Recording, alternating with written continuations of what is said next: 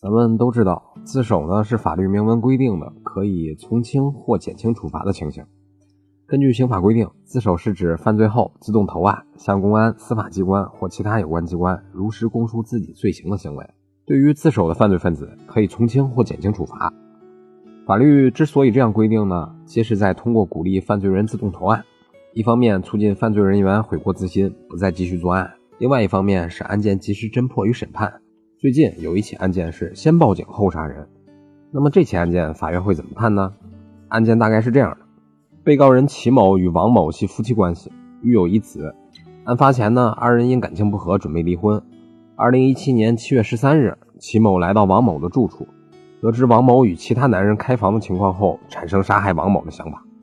齐某呢，先拨打了幺幺零，称自己杀人了，然后持事先准备好的单刃刀捅刺王某颈部一刀。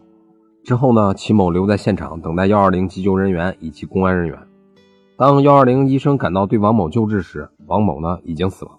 齐某归案后，对持刀捅刺王某的行为呢供认不讳。济南的中院审理后认为，根据自首的认定要求，犯罪嫌疑人一旦实施了报案行为，就不能再继续实施犯罪了。